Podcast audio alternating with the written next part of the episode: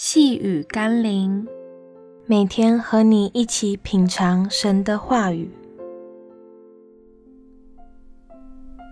经历神，从听神的话开始。今天我们要一起读的经文是《路加福音》十六章三十到三十一节。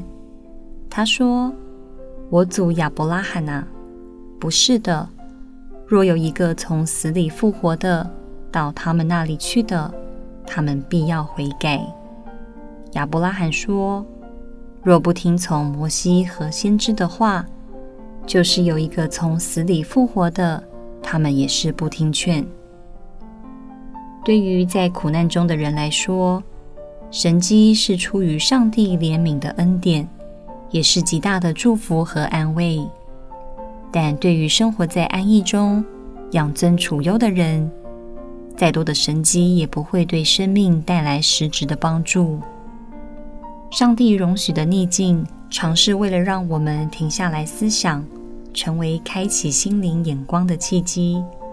否则，我们的眼睛会被自认为好、自以为意、自我成就等事物遮蔽，根本听不见主对我们说的话，也看不见上帝的作为所要传达的信息。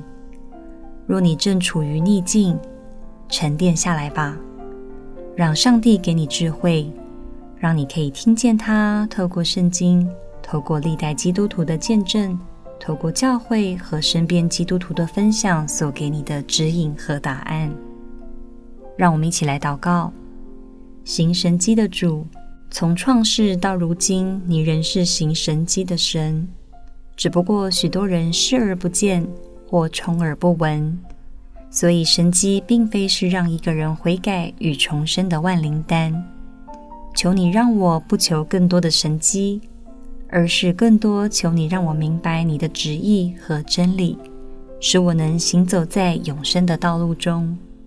奉耶稣基督的圣名祷告，阿门。细雨甘霖，我们明天见喽。